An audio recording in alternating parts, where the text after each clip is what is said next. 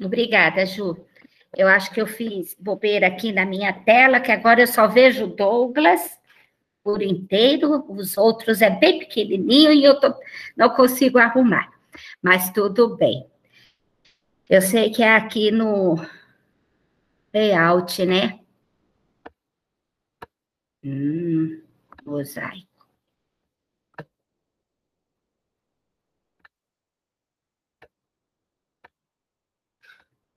Paciência.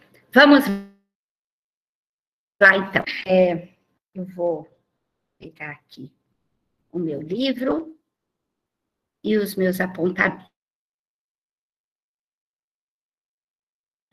A Alessandra nos, nos dirigiu aí, nos conduziu no prefácio, né? E que falava assim do que vai ser esse livro. Entrando no, no primeiro capítulo, é, André Luiz, ele já começa nos narrando que ele está indo em um em um, uma palestra, né, junto com é, deixa eu ver aqui, como é que é mesmo, com um assistente.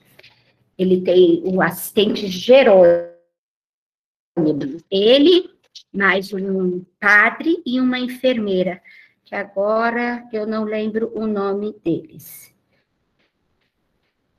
Estão indo ali naquela palestra desse instrutor, né, no Templo da Paz, né, e ele começa assim, narrando é, o que ele está vendo pelo caminho. Uh, o que me chamou a atenção nessa narrativa de André Luiz, é, do que ele está vendo, é, é, a beleza daquele céu, né? Então, assim, é, eu tentei imaginar como que seria, porque é, parece, pelo menos para mim, parece assim bem difícil de compreender aquele céu todo, aquela maravilha, e eu fiquei tentando imaginar assim naquelas noites muito é, escuras no, no campo, onde a gente quase não tem iluminação, Padre Hipólito e Enfermeira Luciana, é isso aí, muito obrigada.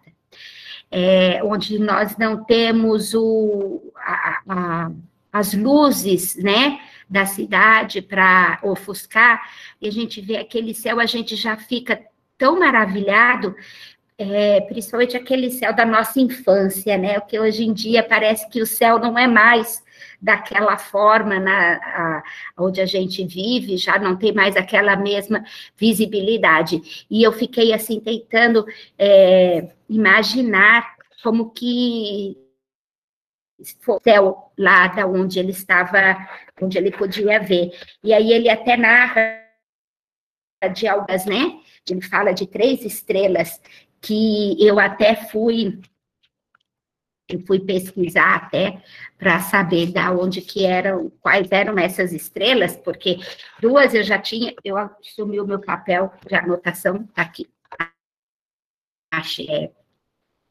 Duas eu conhecia por nome, né? Mas uma que é a Conopus, eu nunca tinha escutado falar. Então, eu fui dar uma pesquisadinha para saber, aquelas bem simplesinha que a gente faz ali no Google, né? E fiquei, fui lá ver que estrelas eram essas, se elas eram visíveis aqui para nós também. E, e essa primeira que ele fala que é uma estrela de primeira grandeza, né, na constelação de Carina. Gente, eu vou confessar a vocês, eu nunca tinha escutado falar. Meu conhecimento dessas coisas é zero.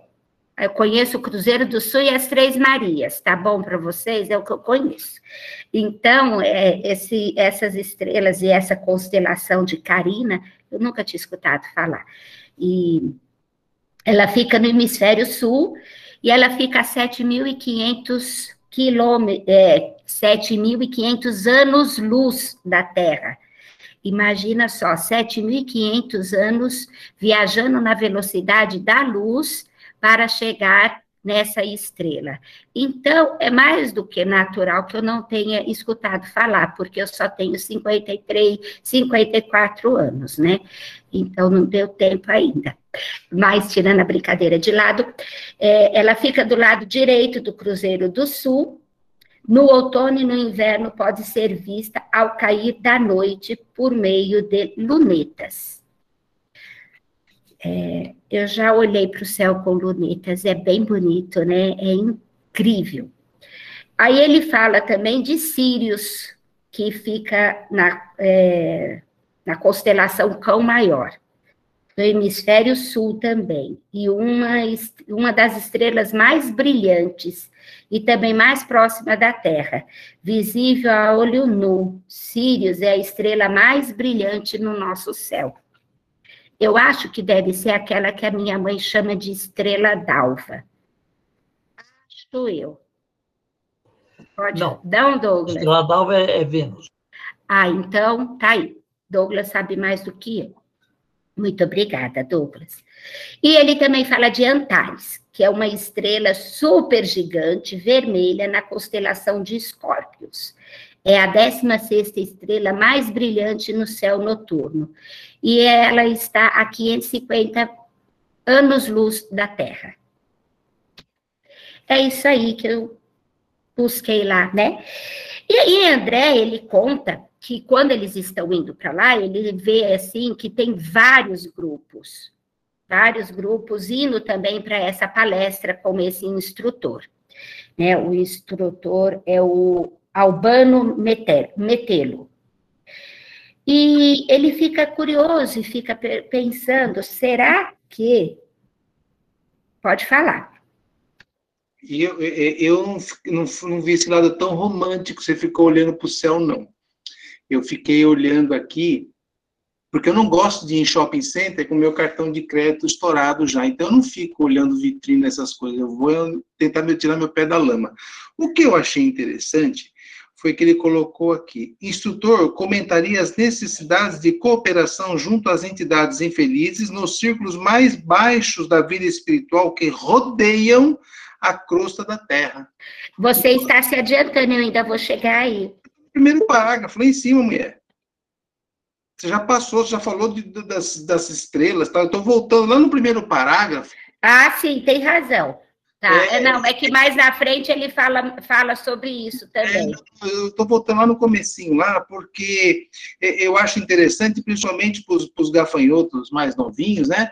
Porque a gente tem uma ideia de que zonas de sofrimento estão abaixo do subsolo da terra, não sei o que lá. Nadinha, elas estão em volta aqui do nosso lado, permeando lado a lado, né? Com certeza. Nós fazemos parte da região umbralina, só que a parte que pega sol. É, é isso que eu queria destacar desse primeiro parágrafo. Só isso. Sim. Sim, você tem toda a razão. Eu me peguei na parte das estrelas, porque mais à frente, quando André é, fica pensando a respeito dos grupos que ele vê chegando, e o Jerônimo capta o pensamento dele e fala que realmente os grupos que ali estão chegando são quase todos, na sua grande maioria, grupos que trabalham na crosta, em tarefas de socorro junto a, aos espíritos encarnados e não encarnados, né, que estão ali na crosta da Terra. E aí ele fala, né, da, de que eles chegam lá no, no templo para essa, pode falar. Quem foi que levantou a mão? E tem Rita e Juliano, pode falar, qualquer um dos dois, vocês que vejam aí. Não, é uma observação. É, Sirius é o mesmo Sirius de onde veio Alcione, do livro Renúncia? Ah, tá bom. Só para eu me localizar, como, como se eu pudesse me localizar. Né? Não, mas aqui é foi na hora eu pensei, será que é o mesmo? Gente, e, vai, e se eu também vim de Sirius, vocês não sabem. Verdade, é verdade. É vero, é vero. Desculpa aí, né? Primeiro você tem que se localizar para depois saber se você veio de Sirius ou não, né? Então, é, mas, gente, eu acho. Eu fiz essa associação. Calma, Fritz. Eu vou ligar o microfone aqui. É, das estrelas, a Cássia, eu fiz associação com que ela, ele vai narrar logo abaixo, né? É, eu também pensei em Sirius do livro Renúncia, né? De onde é uma estrela e, e o planeta onde é, Alcione estava é, circunda é, Sirius, então um planeta mais evoluído. Eu pensei nisso também e também a questão do símbolo do Cruzeiro do Sul, né? Como a gente está falando é, essa semana, nós inici... semana passada nós iniciamos o estudo do livro Brasil, Coração do Mundo, Pátrio do Evangelho. É, essa narrativa dele falar do Cruzeiro do Sul é óbvio que remeteu ao que Humberto de Campos fala, né, que o Cristo procurou na Terra, né, onde se avistava o cruzeiro no céu. Então, é, quando ele, um pouco abaixo, ele fala que essas vibrações noturnas com que ele estava observando, né? Então, me deu a impressão que ele estava entrando em sintonia com essas esferas, né? Como Sirius é, tem planetas de uma evolução né, mais adiantada que a Terra. E o símbolo do Cristo, o símbolo da árvore do Evangelho, né, do trabalho do Cristo na Terra, é visto aqui do hemisfério sul, na forma do Cruzeiro do Sul. Eu associei tudo isso a essa mentalidade, a essa atmosfera que o André é, e a equipe, né, que estavam, que ele estava acompanhando, é, estava entrando, né? Então, nesse instante, é, onde é como se subisse o patamar vibratório dele, simplesmente a contemplação desses locais, dessas estrelas. Com certeza, André também conhece o significado do cruzeiro, o significado de cada uma dessas estrelas, né? na questão é, principalmente da evolução né, de alguns espíritos que vêm dali, né?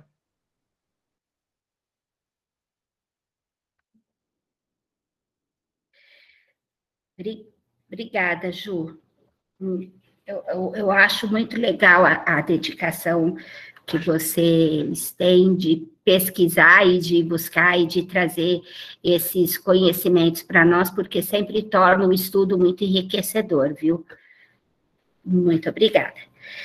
Bom, o, e aí ele, ele vai narrando, né? Então tem, eu, eu anotei aqui, viu, gente? Ele conta que chegou lá e que tinha o Hipólito, que é um padre, a enfermeira Luciana e André junto com Jerônimo. Chegando lá, ele, ele vai observando o fluir, né? Jerônimo, ele observou o, o fluir ali dos pensamentos do André, e ele fala para o André aquilo que eu já tinha falado antes, que realmente que a grande maioria daqueles grupos que estavam ali chega, é, são de grupos de socorro, né, junto à crosta. E logo o André continua ali observando todo o prédio, todo o espaço ali onde eles estão, cheio de flores, né? Uma atmosfera sublime. Então a gente fica imaginando que seja um lugar muito prazeroso de se estar, né? Assim, algo que a gente, eu pelo menos, a imaginando, porque eu não sei se eu cheguei a, a algum lugar desse nível durante o tempo que eu estava desencarnada, mas porque as lembranças que eu tenho dos meus desdobramentos noturnos aí são em, lugares nada muito felizes, em, em tarefas, né, e em grupos de estudo, e, enfim, vamos continuar. E aí, logo em seguida, chega o instrutor, né? Que é o Albano Metelo. Ele chega de um emanando simplicidade, simpatia, e eu fiz aqui uma nota no livro que eu quero ler para vocês. Uh...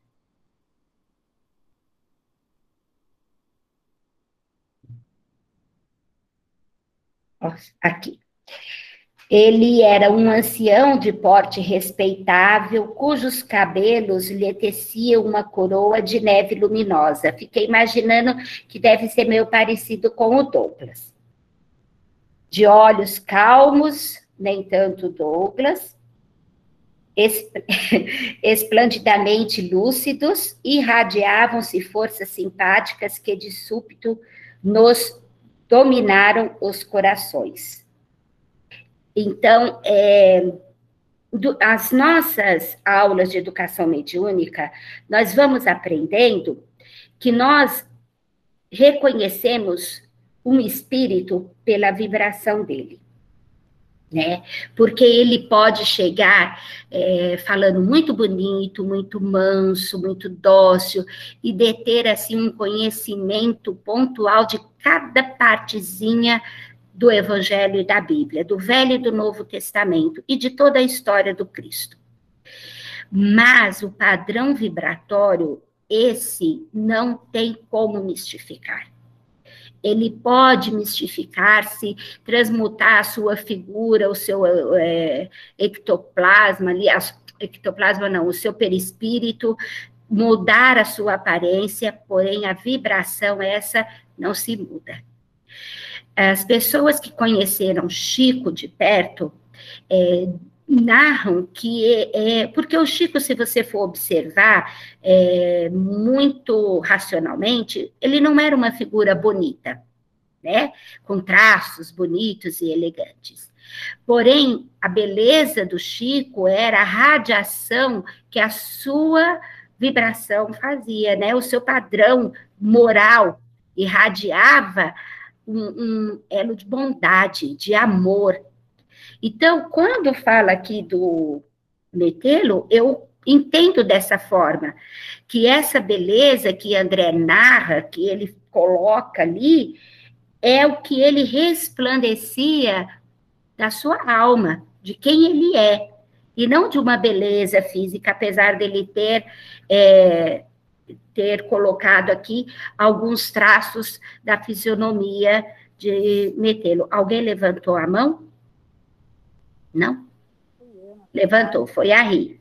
Pode falar, Ri. Não, eu acabei de levantar. Eu, eu escutei um barulho também, mas acho que alguém levantou por engano. Um pouquinho antes, cara, eu achei importante, porque na verdade, assim, eu não li o livro todo ainda. Então, é, o, ele fala que é, é, que ele, o padre Jerônimo, né, e a Luci, é, padre Hipólito Jerônimo, que eles estavam incumbidos de operar aqui na crosta né, durante 30 dias. Então, a, o livro, é, a história toda que, que ele nos traz em Obreiros ocorreu em 30 dias. Eu acho que é importante a gente é, ter esse, esse, esse, tempo, né? É, para a gente ver o quão, como é agitada a vida no plano espiritual, né? E além do mais que tinham outros grupos, né? Pelo que ele fala aqui, tinham muitos grupos, né? De, de socorro que trabalhavam aqui na crosta é, nessa função. É, se nós formos lembrar do livro Missionários, é, nós vamos lembrar que lá também é falado de outros grupos de socorro, né? Que existem. Então, é, mais na frente ele, ele narra, ele conta-se mais ou menos alguns tipos de grupos que estão ali naquela reunião. Mas realmente, se a gente observar, não vou dizer 100%, mas a grande maioria dos livros do André, eles contam, ele, ele narra um trabalho específico, que eles estão fazendo. Então, ele narra aquela, aquele trabalho, o período em que eles estão naquela tarefa. E o que é muito interessante da gente também observar é que não, não é já nada definido que vai dar certo. Eles estão indo trabalhar, estão indo é, um, um, confiantes de que dará certo, porém não com a certeza, porque às vezes a gente fica achando, ah, já está tudo pré-determinado, tudo vai acontecer, né, segundo a vontade de Deus. Sim, porém tem o nosso livre-arbítrio e tem as escolhas de cada um aí, de ceder ou não ceder à influência da espiritualidade. Então a gente tem que ter isso também consciente, de que não é sempre que dá certo porque muitas vezes a gente não está nem aí para os conselhos que eles estão nos dando. Camila, desculpa, você levantou a mão, pode falar. Tá. Sobre essa informação que está agora do.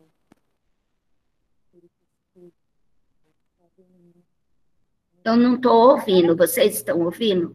A Camila?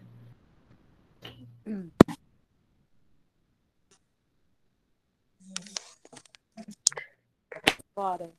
Melhorou. É que está com mau contato aqui. Sobre essa informação que você passou dos espíritos, de, de mistificar, né? É, é, aí você comentou que não é possível é, mistificar a vibração. E aí eu só gostaria de saber se isso sempre quando o espírito se apresenta, se o médium ele sempre vai vai perceber essa, essa vibração padrão. Sim, por isso que se chama educação mediúnica. A gente tem que fazer o curso para a gente aprender a reconhecer o espírito pela vibração dele. Então, o médium, antes dele se envolver e dar passividade, né, trazer a manifestação, a comunicação daquele espírito, ele tem que passar por algumas etapas que é, vamos lá, né? Dar um spoiler, como diz o Juliano, de educação mediúnica. A gente até abrevia PASSEM, projeção, aproximação, contato, envolvimento e manifestação. Então, durante esses essas cada etapa dessa, o médium vai observar o tipo de espírito. E aí ele, ele, o médium, vai decidir se vai dar passividade ou não. Por isso que se chama educação mediúnica. Tá? E é muito bom que você ficou com essa curiosidade. Quem sabe você resolve, não sei se você já fez ou não, mas pelo jeito não, educação mediúnica. Tá aí, ó, uma boa oportunidade, viu, Camila? Quando tiver, é, vá fazer. então, é, é, voltando ao livro. É, metê-lo, então, ele tem essa, esse padrão vibratório elevado que envolveu com muito carinho e, e fez assim, sentimentos elevados em todos que ali estavam. E aí, então, eles colocam um coro para cantar, né? Ele canta uma música belíssima que se chama. Ele saúda a todos com muita simplicidade, né? Diz que não é merecedor de tanto carinho. O... Quando ele saúda, ele saúda como eu achei bem interessante que ele saúda a todos com a paz do Senhor. É, existem algumas religiões que se cumprimentam assim, né? Em determinados momentos da, da, do ritual deles, eles, eles se cumprimentam a paz do Cristo, a paz do Senhor. E assim Metelo também cumprimenta a todos ali, com a paz do Senhor. E esse ele, ele cumprimenta a todos depois que esse coro canta uma música chamada Glória aos Servos Fiéis. Gente, eu fiquei pensando que todas as vezes em que nós estivemos em simpósios, palestras, que se cantou, que teve coral, gente, eu choro feito uma criança. Uh, acho que foi em 2019, 2018, nem lembro mais, nós fomos em um pequeno grupo, um simpósio lá em São Paulo, assistir é, o Jacó Melo, né? E, e teve músicas no final. Gente do céu, era só o povo chorando. Francisco chorava e tirava sarro de mim, da Rita e da Débora, de tanto que a gente chorava. Então eu fiquei imaginando um coro cantando numa palestra dessas. O quanto que não deve ser emocionante. Mas enfim, continuemos, porque o apelo tem outro, outro enfoque como diz o Francisco. É... E aí ele diz que ele não é merecedor de tanto carinho, diz não ter sido servidor fiel àquele que sempre nos ama. Então, ali ele já vai dando uma demonstração de quem ele é, né?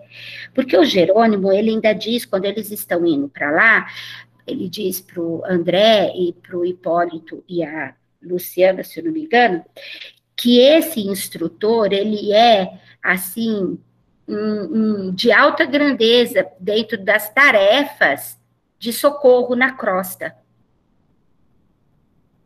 Aí ele então começa a falar, metendo, né, da necessidade de trabalho na crosta da terra, as zonas purgatoriais, que elas se multiplicam assustadoramente em volta dos encarnados.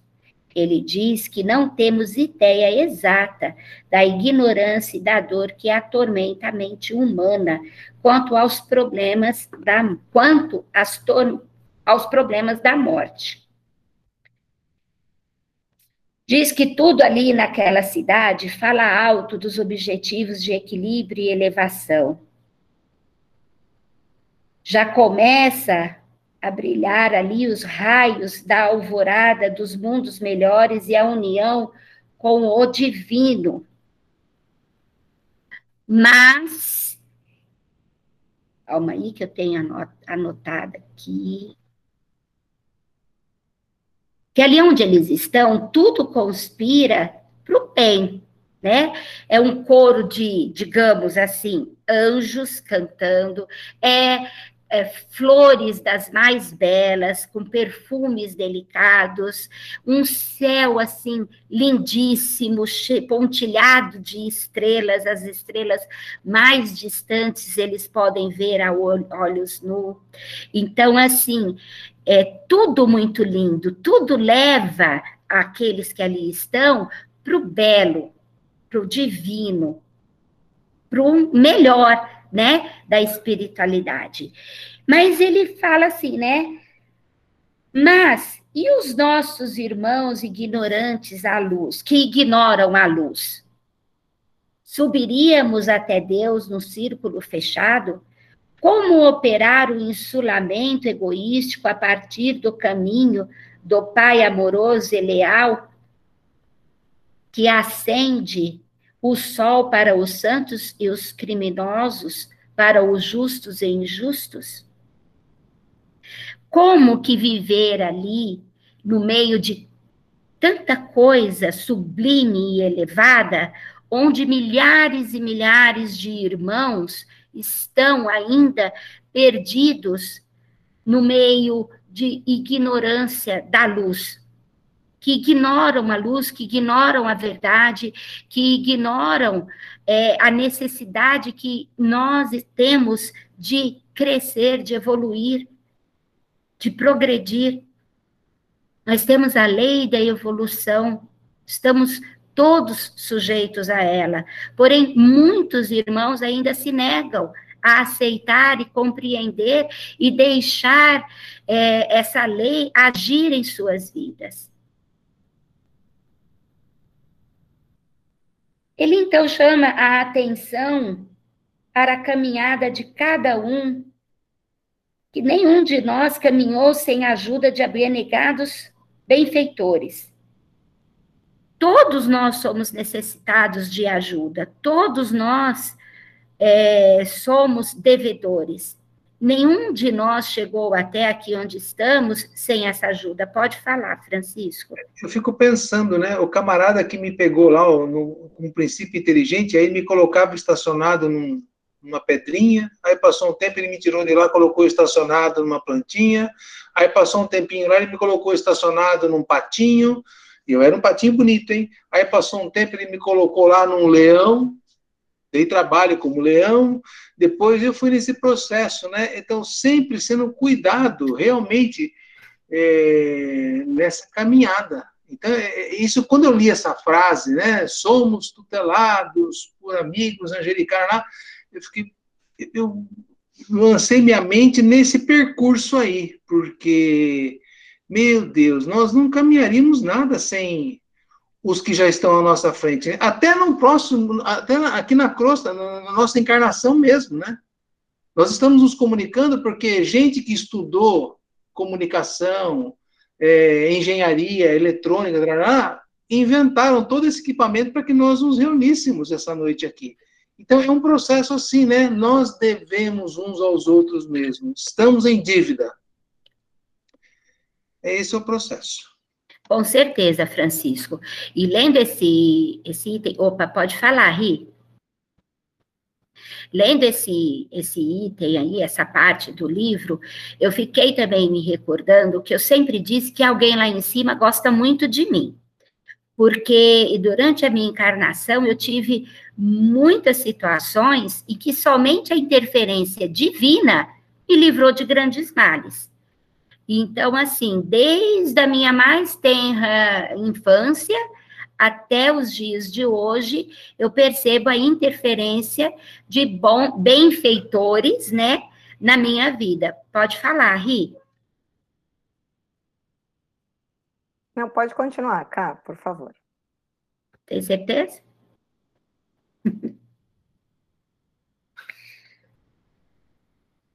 Sem dúvida, os ensejos de elevação felicitam as criaturas, porém é preciso pensar que a bênção da fonte pode transformar-se em água venenosa se a trancarmos num poço income, incomunicável.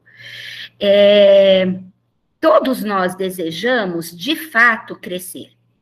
Se a gente fizer uma pergunta para cada um de nós que aqui está, o que você quer, ninguém quer ficar parado no que está. Todos nós queremos aprender mais, todos nós queremos é, entender mais do que se passa, do mundo material, do mundo espiritual, né? E nós que aqui estamos, queremos e desejamos, estamos na busca de um conhecimento espiritual melhor. Nós estamos na busca de nos melhorarmos como seres é, existentes. Não vou nem dizer seres humanos ou encarnados, mas como seres existentes. Queremos crescer né? Nós estamos nessa busca. Porém, às vezes, essa busca, ela é muito da boca para fora, né? É, é, ela não tem ainda a ação. Ela está só no verbo, ela não está na ação. Então, a ação, ela tem que ser praticada. Você tem que transformar o verbo em ação para poder surtir o efeito de verdade. Então, quando ele fala aqui de que a, da água, que é, se ela ficar enclausurada, a água que salva, se ela ficar enclausurada num poço incomunicável, ela vai se tornar veneno, porque realmente, se você pega um pouco de água e deixa ela parada por muito tempo, ela apodrece e ela não vai servir para nada. Então, a, o conhecimento nosso que nós buscamos, ele tem que ser além de ter o conhecimento, ele tem que beneficiar a outros, não somente a nós. Né? Ninguém tira de nós o conhecimento, fato, mas o que a gente faz desse conhecimento? O que nós estamos fazendo de tudo aquilo que a gente está indo em busca, de tudo aquilo que a gente está aprendendo, né? É, eu acho que ele falou isso aí para que a gente pare para pensar, né, a respeito. Recebemos dádivas e dons inumeráveis, mas seria completo nosso regozijo havendo lágrimas atrás de nossos passos? Entre os júbilos de algum, ruína e miséria de multidões. Ele. E é verdade, né? É, assistir nas Olimpíadas, é, quando um time chorava de alegria por ter ganhado, o outro time chorava de tristeza por ter perdido. E aí eu lembro que eu falava assim pro Genésio, falava assim, é, uns choram de alegria, outros choram de tristeza, e é verdade. Enquanto muitos sorriem, muitos sofrem.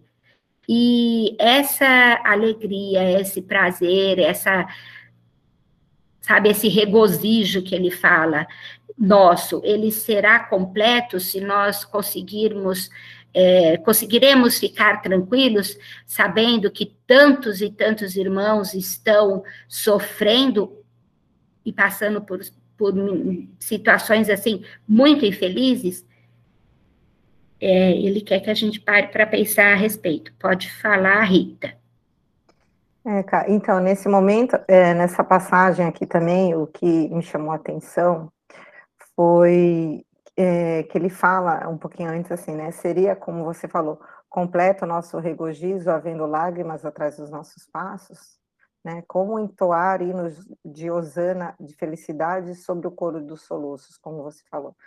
E uh, eu fiquei pensando que, que é, nesse, nesse, nessa passagem aqui eles já, é, já estavam é, nos trazendo informação de que nós não poder, é, como planeta, né, Terra, não poderíamos ser felizes, né, por completo, havendo esses irmãos em sofrimento. Então aqui já começou a se falar de transição planetária, né? Que como depois de muito tempo vieram outros espíritos, Dona Maria Modesto, Doutor Inácio, entre outros, falando disso claramente, né? Que enquanto não for socorrido todos os irmãos da costa, subcosta, costa e enfim, é que o planeta ele não pode entrar, ele não irá mudar de, de condição, né? Porque afinal de contas todos, todos nós, né, encarnados e desencarnados, fazemos parte né, do, do, do, mesmo planeta, da mesma atmosfera. E aqui isso me chamou atenção, porque aqui é, já é esse, esse tipo de informação, né, que com, não tem como ter a felicidade, a tranquilidade, sendo que ainda tem muita lágrima né, é, correndo por aí. Era isso. É, eu, ia, eu ia falar isso no final, mas não tem problema. No final, eu ia falar assim: então, tudo isso daí da palestra foi para. Tá, tá, tá, tá, tá, tá, que a Rita já falou. Ai, não tem problema, não, Ri. Bom, ele diz que teve a obcecação de buscar apressado a montanha. Então, meteram ele conta né, logo em seguida, que ele também já foi assim, de trabalhar duro, de buscar a elevação, né? E ele até conseguiu assim uns míseros, né, é, degrauzinhos ali e conseguiu ficar assim numa situação de bem favorável ali de trabalho em, em, zonas mais elevadas, né? Não vou dizer assim zonas iluminadas, mas num, numa zonas assim aonde aquela dor e aquele sofrimento não chegava até ele, onde ele observava as coisas assim, né, na crosta de uma certa distância. É, esse livro ele foi escrito em 1946. Então, é, a visão que ele, que ele tinha da crosta já era muito triste já era muito dura. Nós estávamos nesse período saindo da Segunda Guerra e quem conhece melhor aí as datas aí que, que acabaram a Segunda Guerra foi mais ou menos nesse período, né, Douglas, que estava acabando a Segunda Guerra. Então, a visão que ele tinha da da terra, da crosta, era muito triste, era muito cheio de dor. Porém, não é muito diferente do que é hoje em dia porque naquele tempo tinha muita morte, muita coisa ruim, porém hoje em dia também tem, porque a miséria moral, ela está assim, assim, destruindo, né, muito, muitas encarnações aí estão se passando é, e não está sendo construído nada de muito positivo para elevar a moral de muitos irmãos nossos. Então, ele conta que com trabalho e luta conseguiu pequenina eminência. A visão te terrífica do vale o espantava. O sofrimento e ignorância dominavam em plena terra, treva, em plena treva. Encarnados e desencarnados em plena luta, disputando gratificações dos sentidos animalizados. Gente, isso aí é muito atual, né? Muito atual ainda eu fiz uma notinha aqui.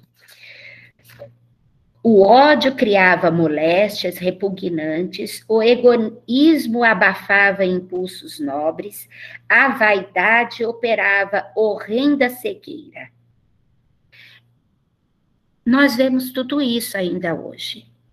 Nós atendemos alguns irmãos da nossa casa nos tratamentos, isso já respondendo a você, Adriana, que infelizmente a gente vê isso, que as emanações dos pensamentos dos, dos encarnados que ali estão em tratamento, alguns deles criam tudo isso aí, criam moléstias, criam é, gente, vermes, sabe?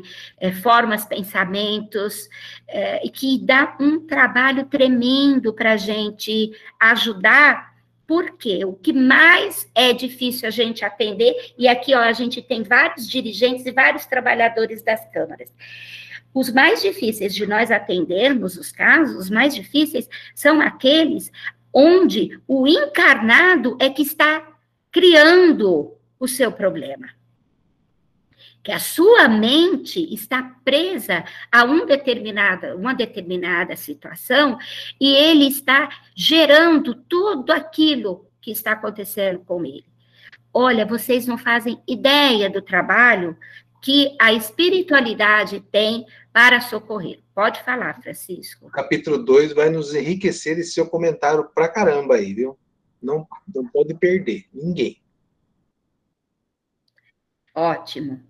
Já temos um spoiler aí, como diz o Juliano, do que vai ser o capítulo 2. Então, a gente, eh, o livro, ele é curto, ele é pequeno, não é um livro longo, então dá para a gente acompanhar bem legal cada capítulo, viu, gente? Bom, vamos em frente é, ele chega a sentir-se, né, Metelo ele narra, que ele se sentia até feliz de não estar tá vivenciando aquilo tudo, toda aquela situação infeliz que ele via de lá. Até que uma noite ele olha, tá olhando lá para o vale, né, que ele chama de vale ali, eu imagino, na minha mente, eu imaginei ele assim, olhando de cima para toda a crosta, subcrosta, assim, sabe? Foi essa a, a, o que eu imaginei, né, na narrativa. Então, que ele está lá olhando o vale e ele vê um, uma luz, assim, pungente, está escrito lá, né, descendo para a crosta. E junto com aquela luz, vários, né, vários, assim, e aquilo chama a atenção dele. E ele chega a pensar assim, qual sol visita as sombras da dor? E os angélicos que acompanhavam aquela luz fungente estão indo junto, né? E ele pega e pergunta para um deles, né? É, o que se passava ali, o que estava acontecendo. E aí, aquele que parou para responder, metê-lo, falou assim: O Senhor Jesus visita hoje os que erram na, nas trevas do mundo, libertando consciências escravizadas. É, foi segunda-feira, né, que nós estávamos no outro grupo de estudo falando da visita de Jesus, né? E, e aí eu falei assim, não, mas no livro Obreiros da Vida Eterna também é dito de, dessa visita de Jesus. Então, de vez em quando, não sei, isso, isso eu não sei realmente de quanto em quanto tempo, mas de vez em quando Jesus desce na, na crosta ali, aqui na terra, na subcrosta, nas zonas umbralinas, eu acho que ele faz uma varredura aí, é, amparando, socorrendo. E isso me fez lembrar aquela, é, um trecho da oração que fala assim, desceu a mansão dos mortos, né, é, então, assim, ele realmente, ele vai socorrer, ele vai amparar, ele vai curar, ele vai levar com ele, é, não para ficar junto a ele, mas ele vai socorrer muitos irmãos. Eu lembro que há muitos anos atrás eu estive num lugar falando, conversando com um médium, e esse médium, isso foi muito antes de eu chegar a, ao kardecismo, né? E esse médium falou assim para mim, já vou, Ju, é, que eles faziam uma vez por ano, eles iam aos cemitérios acordar e retirar do, do, das catacumbas os espíritos que ali estavam ainda a atrelados aos seus corpos sendo é, putrificados, né? Então, é, eu achei assim muito bonito, porque isso requer, gente, um, uma uma confiança muito grande na espiritualidade maior, um trabalho desses. Pode falar, Ju. é essa observação do, do palestrante, né, de quem estava conversando ali, esse relato, né, de que é, essa observação, né, que o, o, esse anjo, esse mentor que estava junto com as equipes, estava falando que o próprio Jesus estava indo socorrer.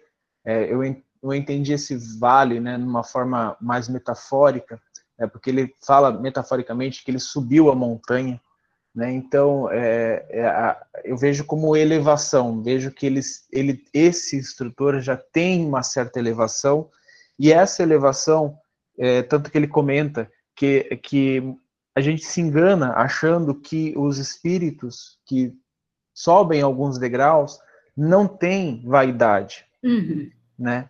É, isso ele coloca aqui que não, que a, a, vaidade não pertence somente aqui à carne. Isso também acontece a, a, aos espíritos eternos. E lembrando mais uma vez que somente espírito puro é que não é, está sujeito a errar. Espírito puro não era. Todos aqueles que ainda não são perfeitos, não são espíritos puros, né, perfectíveis, ou né, um grau de pureza de um espírito crístico, é, esses podem errar. Então, esse irmão, ele estava cometendo um erro mesmo sendo um espírito jamais adiantado.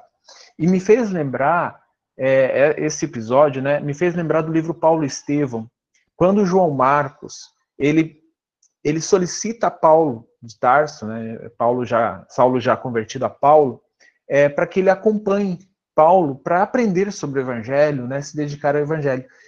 E quando algumas dificuldades aparecem, o, o, João Marcos vai lá e reclama com Paulo, né?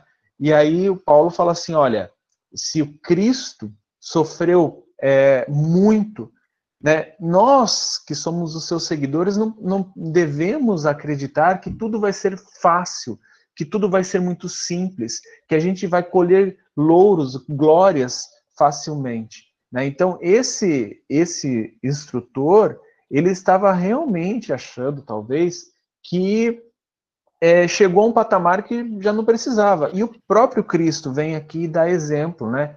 Eu, eu vejo dessa maneira, é, em comparação àquilo que o entendimento que o próprio Paulo já tinha, né? É, ele fala realmente isso, Ju. Logo em seguida aqui ele fala sobre isso.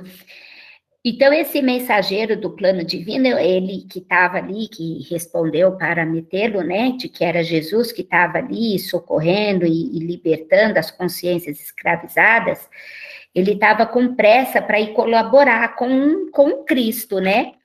Então, ele ele desce, ele ainda diz assim, né, de, de, diminui, colaborar com o mestre do amor, diminuindo os desastres das quedas morais, amenizando padecimentos, curando feridas, secando lágrimas, atenuando o mal e abrindo horizontes novos à ciência e à religião, de modo a desfazer a multimilenária noite da ignorância Jesus trabalha solícito para que a luz do alto penetre as entranhas da terra. Então, o, o Albano Meteiro, ele fica ali com os seus pensamentos, né? Reconsiderando as suas atitudes, fica pensando, e aí ele pensa o seguinte: para onde marcha meu espírito despreocupado da imensa família humana, junto à qual aurira minhas mais ricas aquisições para a vida imortal? Por que enojar-me junto ao vale se o próprio Jesus trabalha solícito? Como subir sozinho, organizando o céu exclusivo para minha alma? Abstraído dos valores da cooperação, o mundo nos dá oportunidade. Detive-me e voltei. A Cássia, a Camila levantou a mão. Camila Pode falar, Camila. É que aqui não apareceu para mim. Ah, vocês estão me escutando melhor agora? Sim. É, Cássia, pode terminar, que aí no final eu falo. Pode deixar, pode concluir aí, que aí no final eu, eu comento. Não, mas pode falar, pode falar, Camila. Tá. É, o que eu ia falar é que primeiro que eu nunca, nunca eu tive essa essa, essa imagem assim, nunca imaginei essa imagem de Jesus descendo, né, auxiliando e trabalhando na espiritualidade, não mesmo. Leiga, eu, da, da minha parte, bem leiga, assim. E aí, essa semana, deixa eu abrir minha tela que tá fechando, peraí. Essa semana, coincidentemente, que surgiu no, no, no estudo de segunda, né? A visita do mestre.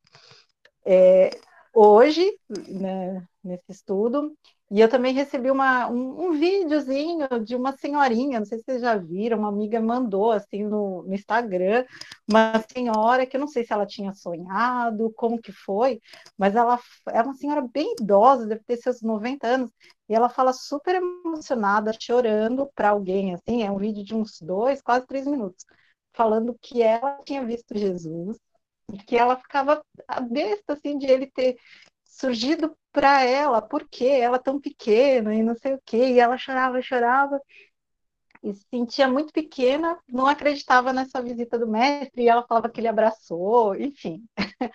Eu achei interessante esse, até esse vídeo ter vindo essa semana, e, e, e, me levou a pensar muito, depois, principalmente que eu, que eu li essa, esse trecho de hoje, nessa nessa ingenuidade nossa de achar que, que Jesus também, né, o mestre está lá só num plano de vibração assim, ah, superior, só sentado tá olhando, numa cadeira olhando para nós.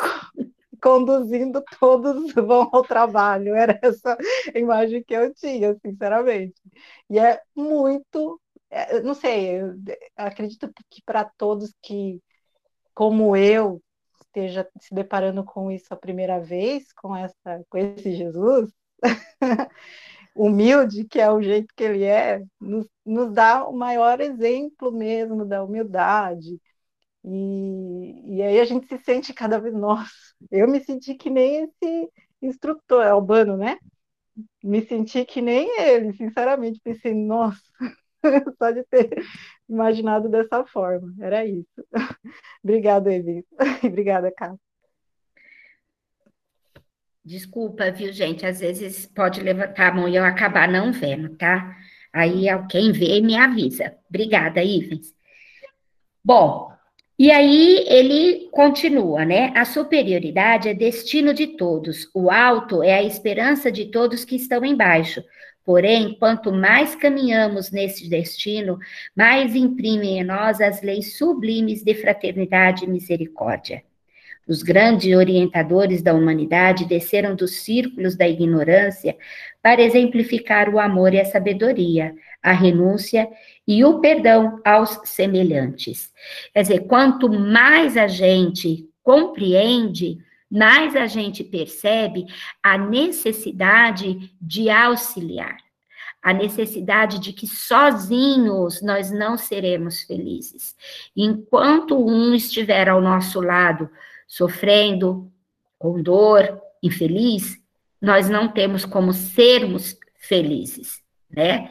É, enfim, eu vou deixar para o final, tá? Apesar, né? Mas no final falo tá bom? E, e aí ele continua, né? Ele ainda diz que enquanto estamos encarnados, achamos que a vaidade e o egoísmo só vitimizam os encarnados. Ele ainda fala que a teologia em, em clausura a mente com erradas concepções do reino da verdade, paraíso fácil e o medo do inferno. Nossa ideia da morte ficou por séculos preso a essas ideias limitantes. Porque realmente, né, muitas é, muitos séculos a gente tem aí, aonde nós fomos aprendendo de que existe o céu e o inferno, que ou você vai viver no paraíso, né, ou você vai queimar no mármore do inferno eternamente. Eu lembro quando eu era criança, a minha mãe e o meu pai, eles não eram casados na igreja. E a mãe do meu pai um dia falou assim para mim: é, Deus não sabe que seus pais são casados. Eu olhei assustada para ela, falei, como assim, não sabe? Eles, eles são casados? Não, mas Deus não sabe porque eles não casaram na igreja, então para Deus eles não são casados. Gente, eu fiquei tão revoltada com aquilo, porque eu não acreditava, eu, eu pensava assim, como? Como assim, se Deus vê tudo, se Deus sabe de tudo, como é que Deus não sabe que meu pai e minha mãe estão casados? Que coisa mais absurda, né? Então, assim, é, nós é, estamos há muitos séculos ainda presos a esses conceitos de céu e inferno. E o que eu acho bem interessante também no que ele fala ali a respeito dele mesmo é de que é, a vaidade, ela continua, ele já era, assim, um espírito mais é, consciente da, de, de, algumas coisas, coisas, e ainda assim ele percebeu nele a vaidade e, e a arrogância de achar que ele não que se sentia até bem de não estar lá naquela situação, vivendo junto ali, socorrendo naquela situação infeliz. E quando ele vê Cristo fazendo isso, ele, opa, peraí. Se Cristo, que é o meu maior exemplo, faz isso, como que eu não posso fazer. O que, aonde ele percebe a arrogância dele, o orgulho dele, nesse, neste momento, quando ele acha que ele não, não precisa daquilo, né? E Cristo vai lá e fez, né? Tipo assim, eu vou pagar para alguém fazer a faxina aqui em casa. Aí eu olho do lado, tá Jesus Cristo fazendo a faxina para mim. Peraí, né? Se ele é o meu maior exemplo, se eu quero seguir o, os ensinamentos dele, ele está me dando uma lição neste momento. Foi onde ele parou e, e, e se reformulou nos seus conceitos ali e foi em busca de de fato servir a Cristo, né? Com de ter o Cristo como exemplo, então eu vou exemplificar também isso, essa lição aí que Jesus está me dando. Hoje sabemos que depois da morte é simplesmente a continuação da vida. Céu e inferno está dentro de nós. De fato, né? Até no livro Céu e Inferno da codificação, ele narra bastante isso aí para nós. Nos ensina muito disso. O Senhor Jesus visita hoje os que erram nas trevas do mundo. Não, em vez de eu passar para frente o meu Kindle, eu pus ele para trás, gente. Desculpa aí. É bem mais fácil no livro, né? Do que aqui. Eu ainda não sou muito boa nessas coisas. A virtude, o defeito, a manifestação sublime, o impulso animal, o equilíbrio e a desarmonia, o esforço de elevação e a probabilidade da queda perseveram aqui após o trânsito do sepulcro, compelindo-nos à serenidade e à prudência. Nós vamos desencarnar e vamos continuar iguaizinhos nós estamos. Com uma única diferença: nós não teremos um corpo para gente correr e se esconder. Eu vi, Ju, sete e meia. É, nós não teremos um corpo para correr e se esconder, viu, gente? Semana que vem a gente continua. Anota aí onde paramos. Eu vou anotar aqui. E dá tempo de quem não leu o capítulo, lê-lo para tirar as dúvidas. Mas só vale tirar as dúvidas daqui para frente, tá? Cá, só para encerrar, que eu achei bacana, que além dos resgates, tudo que Jesus veio fazer, ele fala aqui que ele veio também abrir horizontes novos à ciência, né, à religião, de modo de desfazer multimilenária noite de ignorância. Então, né, ele, ele não veio, ele veio também trazer inspiração, né, tudo isso para que Exatamente. E, você, e se a gente observar, olha o quanto que a ciência cresceu daquela época, né, para cá. Mas tá é todo seu, Ju.